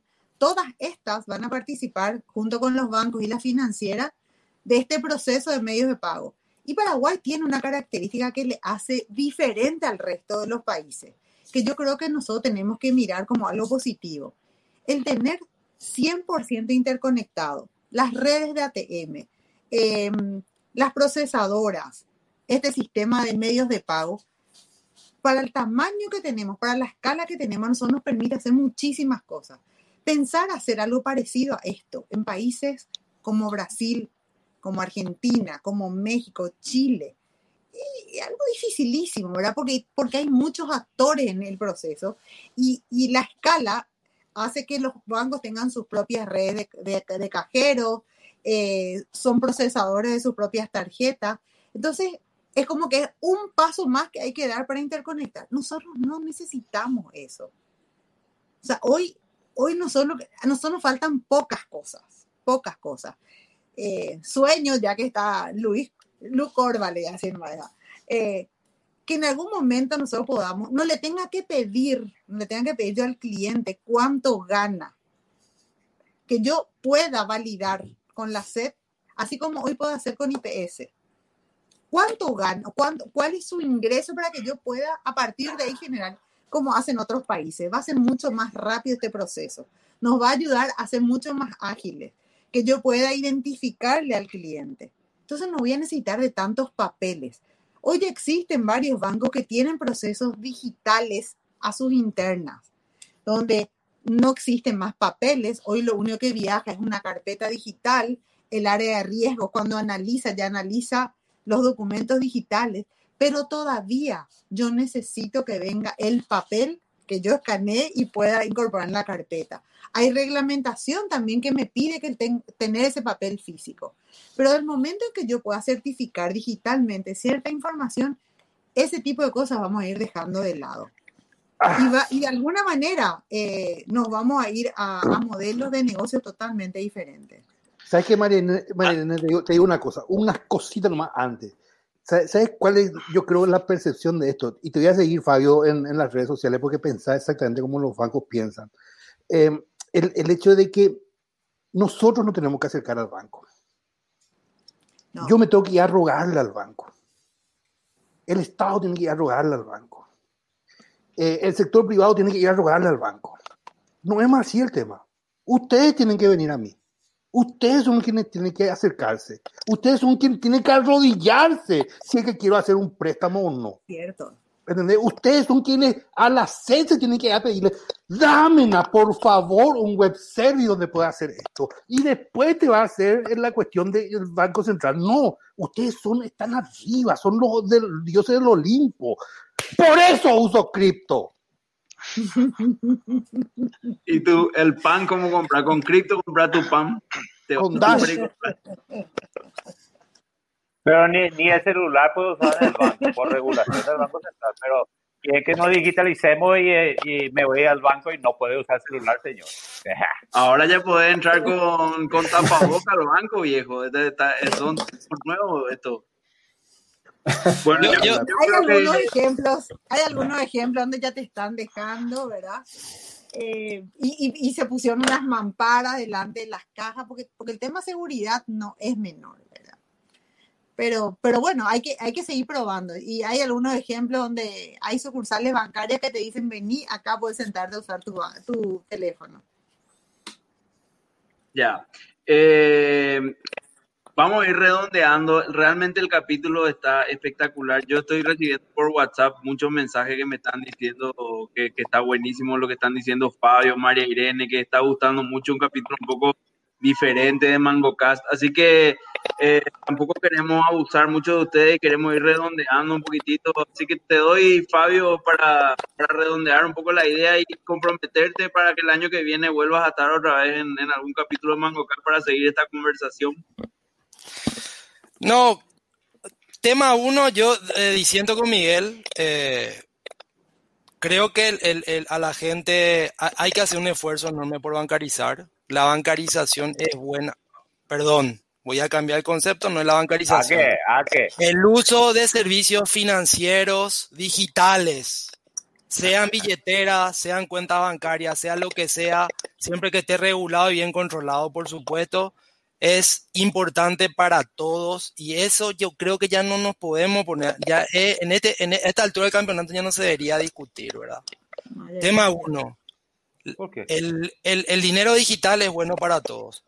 No tiene que ser obligatorio que cada uno elija. Yo creo que seguramente Miguel usa una aplicación bancaria o tiene una cuenta bancaria y no creo que haga la cosa en efectivo. Entonces yo le digo, Miguel, si vas a hacer eso, ¿por qué? Eh, tu vecino no debería hacer lo mismo, porque el, el, mecánico donde lleva tu auto a arreglar no debería hacer lo mismo. A la gente le conviene tener medios de pago digitales, pero tiene que ser a elección. Eso categórico. Uno, dos, ese estereotipo de los bancos, de que los bancos están más arriba y somos el Olimpo. Si queremos que la cosa cambie, tenemos que derribar los estereotipos, porque los estereotipos son prejuicios y eso no nos ayuda en nada. ¿Sí? Yo le digo a Lucho, yo trabajo hace 27 años en el sector financiero, en el mismo banco. Yo tengo familiar hace 27 años. Siempre estuve en el negocio minorista. Y no sabe el esfuerzo enorme que se hace en ese segmento de clientes para crecer en cuentas, para crecer en crédito, en un país donde el 70% de la economía es informal. La materia prima del servicio financiero es la información. Si vos haces tu mueble y tu madera es mala, tu mueble va a ser malo. Si tu información es mala o no tenés información, tus servicios financieros van a ser malos. Y cuesta muchísimo. Uno sabe el esfuerzo que hacemos nosotros para bancarizar. En el camino hicimos muchas cagadas, metimos la pata muchas veces, perdimos plata con tal de darle servicios financieros a segmentos informales. Y seguimos batallando con eso, ¿verdad?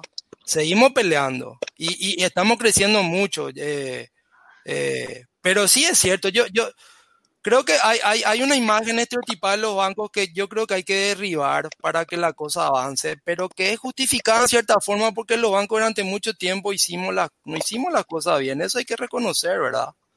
Eh, antes nosotros los bancos ¿Cómo, ¿Cómo, dábamos los servicios como una micro red antes que exista Internet? Los bancos que hacían tenían una red propia entre clientes, comercio y todo, y creaban los medios de pago con cheque y con, qué sé yo, con otro tipo de tecnología, con Swift, con fax, con lo que sea. Y, y, y, éramos dueños de esa red, ¿verdad? Los bancos eran dueños de esa red y tenían, con eso tenían la, la, la facilidad de cobrar comisiones altas y todo lo demás. Ahora tenemos una red de redes que es internet, internet y la cosa cambió. Y los bancos tenemos que adecuarnos a nueva realidad. Y creo que estamos adecuándonos a nivel general, ¿verdad? Eh, yo, yo vuelvo a insistir, creo que en países como Paraguay, la pelea que tenemos todos no es la competencia entre bancos entre bancos, ni billetera anti billetera, ni banco entre billetera. La competencia más grande que tenemos es el efectivo. Nosotros tenemos que pelear una pelea. Eso es lo que yo no entiendo. No, no, le, porque, porque, espera, eh, eh, a mí mi banco, por ejemplo, no pago mi débito, eh, mi, mi mínimo.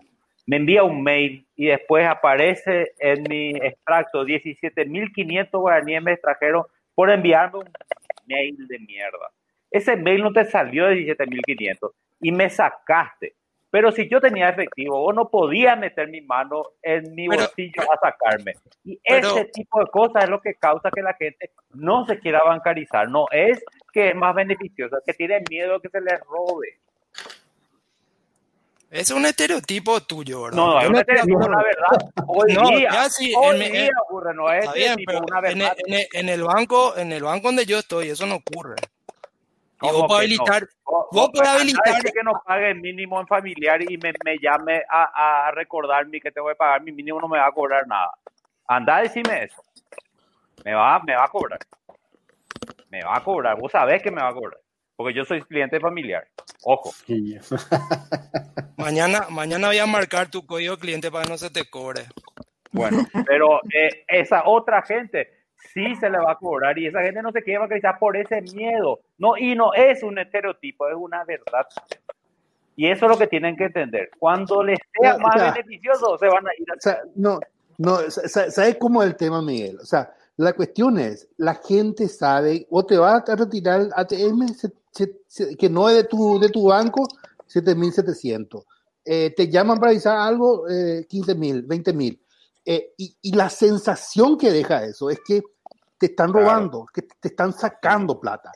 ¿Y cuál es la cuestión? Yo no tengo más beneficios eh, que al final eso debería ser un costo, no sé, que, que, que tengo nomás lo que pagar. pero si, me sirve de algo. dinero, te tiene que cobrar, entendemos eso, pero el que se va no sabía eso.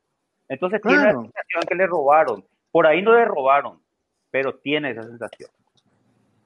Y es por el tema de beneficio. A ver, yo, yo, quiero decir algo. No, no existen, no, no, no se puede presumir eh, la gratuidad del servicio. Pero porque nosotros, nosotros tenemos que tenemos que resarcir ¿verdad? los costos que tenemos internamente. Nosotros tenemos un desafío gigante que es comunicar y, y, y llegar de la manera más fácil. Miren que hoy hay en redes sociales, eh, en la web, le enviamos correo, la gente no lee, pero igual es el desafío que tenemos. Tenemos y publicamos en periódico, porque es obligatorio por ley. Eh, hoy está inclusive normatizado todo el tema de comisiones. Hasta eso tienen topes, hay cosas que se pueden hacer, otras que no. Pero es un proceso que tenemos que ir caminando juntos, ¿verdad? Eh, sabemos que hay mucho todavía por hacer. Son, son son los deberes internos que tenemos que hacer dentro de casa. Y, Lucho decía, los bancos tienen que, venir a buscarme. Te puedo asegurar que cada vez estamos haciendo, cada vez hacemos más eso. Porque hoy, para que nuestro negocio se sostenga, yo tengo que tener escala. Yo no puedo, como años atrás, pretender subsistir con 10.000 clientes. No existe eso. No existe yo tengo que tener escala para que realmente mi negocio subsista, porque porque realmente ahí es donde yo, yo consigo tener algunas economías y puedo, puedo compensar el margen que cada vez está más chiquitito. Claro. Orlando. Sí, el, el, el em, viste cuando, o sea, em, cuando, este, la, la, a, a, mí la, una de las, yo sé que a la gente no le, no le gustan las empresas celulares y, y, dicen que son lo peor del mundo, etcétera. Pero en, en, el ejemplo que tenemos en Paraguay, por más que sea este, no, no, el mejor del mundo, es un ejemplo válido. Cuando estaba solo Tigo, el precio del, del, de la llamada costaba 42 centavos de dólar el minuto, saliente y entrante. En el minuto que iba a entrar personal, la llamada saliente, la llamada entrante se fue a cero. Y a partir de ahí empezó una, una, una, una pelea este, que sigue hasta el día de hoy en, en, en, términos de precio y de servicio. O sea, lo, lo, en el momento que los mensajes se volvieron canibalizados por otro, por otro servicio, empezaron a ser cada vez más baratos, etcétera, etcétera. ¿verdad? Entonces, por ejemplo, ¿verdad? Este, la interconexión que antes costaba, ahora está, está hundida. Em, el, el, el, el, minuto se fue al segundo y este, el roaming eh, que antes vos estabas en Asunción y ya, te vas a Ciudad del Este, pagabas el roaming o llamadas inter, este, entre, entre, entre eh, de 0971 a 0973, se acabó todo eso, ¿verdad? Entonces, el, el, aquí iba con todo eso, es que, que, probablemente los bancos no tengan todavía la necesidad que, que, se ve de ese lado tan, de tanta presión. Por el otro lado, el, el, el alquiler del, del, post de bancar de 1995 costaba 50 dólares, cuesta probablemente el mismo precio, ¿verdad? Entonces, en 25 años, el precio bajó probablemente, no sé, 10% tal vez, cuando un teléfono celular se fue a la miércoles en precio y, y los servicios también en precio. Entonces, hay ahí una sensación de que, de que, de que esas cosas no, no terminaron eh, sufriendo los, los, beneficios de precios que, que, que, que, hay. Entonces, cuando decía Miguel, me cobran por llamarme, me cobran por usar la ATM, me cobran por todo esto, entonces el tipo dice, no, yo salgo a mi, mi, mi, mis billetes que yo manejo y sé qué es lo que se me cae, qué es lo que no se me cae. Entonces, no, no es que alguien que me está, este, eh, ¿cómo se llama? Comiéndome de a poquito, vamos a decir, ¿verdad? que hincha bola. Durante esta pandemia resulta que eh, a mí me gusta pagar toda mi, tarjeta de crédito todos los meses a, a, al 100% y de repente empezó a venir más plata, o sea, como que debía plata. ¿Por qué estoy debiendo plata? Y no, y señor, le quitamos el débito automático, ya no funciona más porque no sé qué historia. Pero yo no le autoricé a usted para que no me hagan, yo le autoricé a usted, tiene una firmado por ley, con sangre, con saliva, con semen, de que me tiene que quitar el 100% de mi débito. ¿Y qué resultó? No, esta vez no podíamos. Y me empezaron a cobrar intereses a la miércoles le mandé al banco. Pero mal luego, o sea, la, la pobre chica que estaba ahí probablemente habrá renunciado de, de, de, de y habrá hecho psicología depresiva, pues de tan mal que le roté, porque me, yo, yo, ni le firmé que no me toque, mi, que me cobren el 100% y no, ahora no te puedo cobrar el 100% porque no sé Es que mueras el 1%, que no, no me importa. 0, algo. Imagínate los procesos masivos, eso era parte de lo que yo comenté al inicio, era parte de los procesos masivos. Dijimos, a ver, si yo voy a empezar a decir, este sí, este, no, a toditos le quito el débito automático porque no les puedo cobrar por tres meses. A todos sí? le hago, y, y, sí, y sí. Hubieron algunos, algunos errores como eso. Definitivamente. Entonces, no, no, no, porque se no. trabajó uno a uno, ¿eh? Para poder, para poder solucionar Ahora, los casos.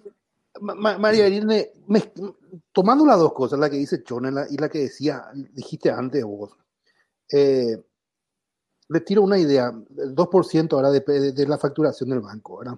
Eh, o sea, la, la, las, las, empresas de, de, tecnología no tienen un modelo. Y ese modelo es dame tu dato, regalame tu dato y te doy el servicio gratis. Yo no te digo no cobre intereses en préstamos. Claro, eso no, ojo, pero, eh, ojo. Pero, pero, pero, eh, pero eh, no me cobre la TM. Y, y, y, yo te firmo en el contrato de que yo puedo, yo banco, puedo usar de que fulano de tal usó la TM en tal posición geográfica. O sea, las empresas de tecnología viven de eso, del dato que es el petróleo hoy. Entiendo que exista regulación que limita el uso de determinado tipo de datos eh, por de la constitución, por el tema este de de el secreto financiero, el secreto bancario, etcétera, etcétera. Pero usted no tiene un abogado, o sea, de tal manera poder sacar eh, esos costos, esa grasita que encima nuestro guaraní cada vez vale menos, eh, pa- para que esos servicios, para que el usuario tenga beneficios eh, en usar. O sea, hoy cualquiera regala sus datos a Google, regala sus datos a Facebook. Ellos ganan millones de dólares con nuestros datos y nosotros no recibimos ningún beneficio. ¿Por qué ustedes no hacen lo mismo? Pregunto nomás.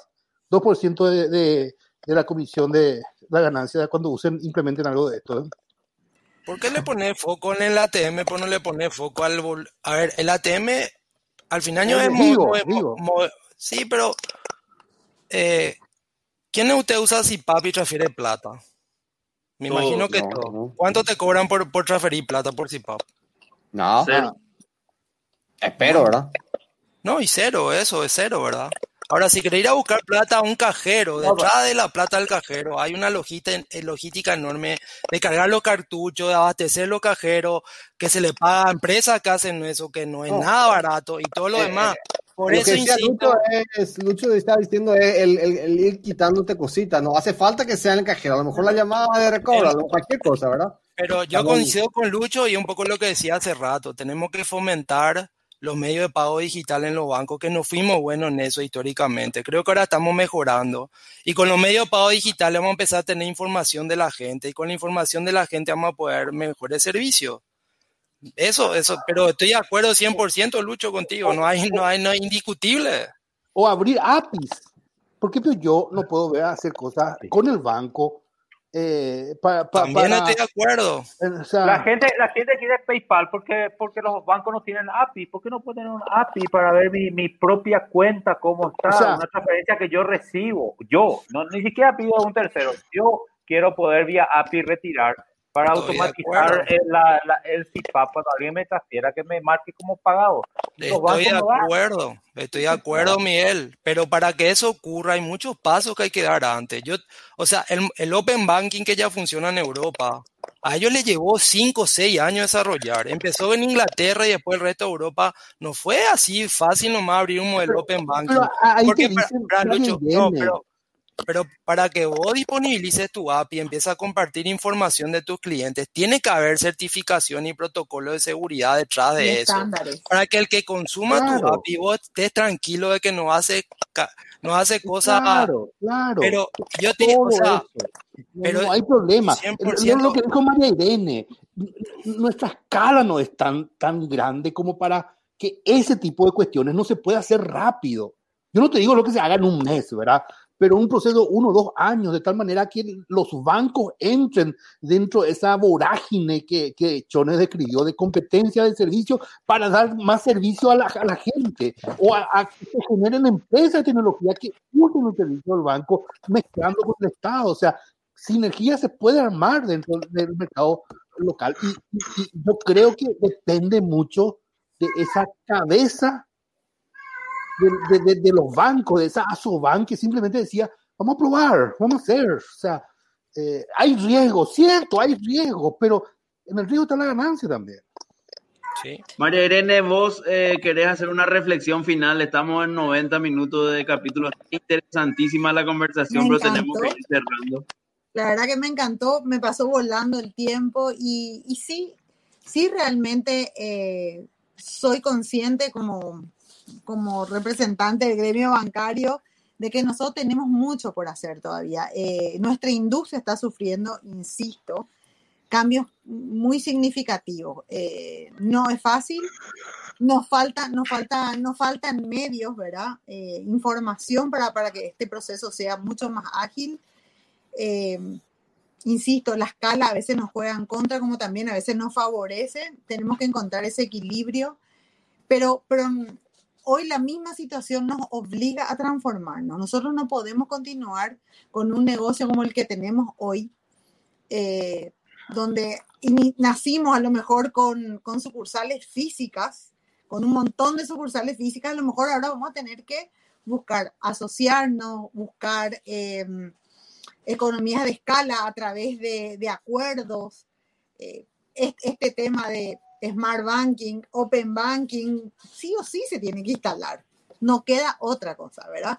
Eh, que yo logre asociaciones con, con otro, otro tipo de industrias que me permitan generar ingresos para poder seguir rentabilizando mi negocio, no me queda otra cosa. Yo tengo que cambiar inclusive la forma de mi, mi propio modelo de banco posiblemente, tengo que repensar, tengo que, ver si efectivamente el camino que hoy, eh, que vine desarrollando durante los últimos años sigue siendo el correcto. O sea, hoy a las internas de los bancos nosotros tenemos muchísimos cuestionamientos y, y no es menor el tema cultural.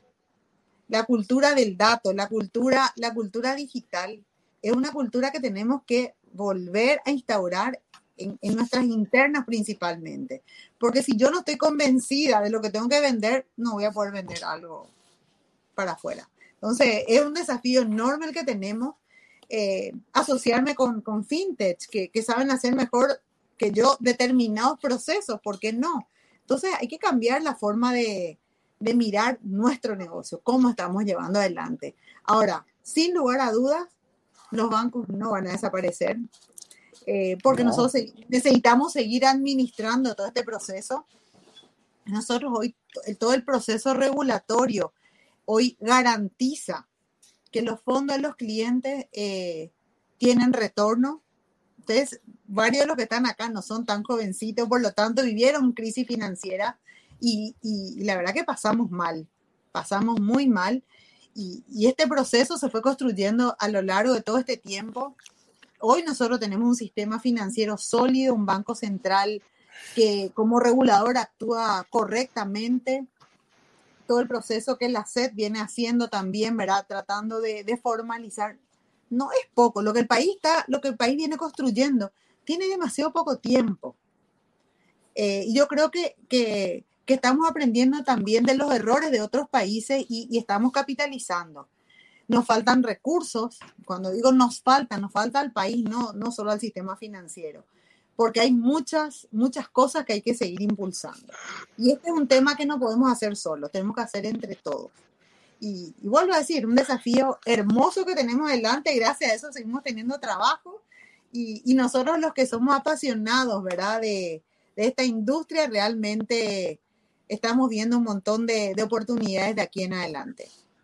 Bueno, muchísimas gracias Fabio, María Irene, realmente fue un placer tenerlos acá y, y hablar un poco con ustedes. Le, le dimos con unos, unos, palitos así hacia el final, pero no importa, es parte de la dinámica del, de, del programa. Eh, nos encantaría volver el año que viene a tenerles en algún episodio para seguir charlando, porque realmente a mí me quedaron unas 300 preguntas más o menos todavía para hacerte y, y, y la, la, conversación fue muy rica. Así que bueno, eh, a los oyentes, gracias de vuelta por, por, por, escucharnos, a los ocho que están ahí. Eh, eh, nos vemos en el capítulo 140. Usen tapaboca y aguante el Diego. ¿eh? Un gustazo, gracias. Hasta luego. Hasta luego. Chao, chao. Hasta luego, chao, chao. Se fue. Él se fue, Nueva York. Él se fue. Hasta luego, gracias por estar con nosotros, es muy amable.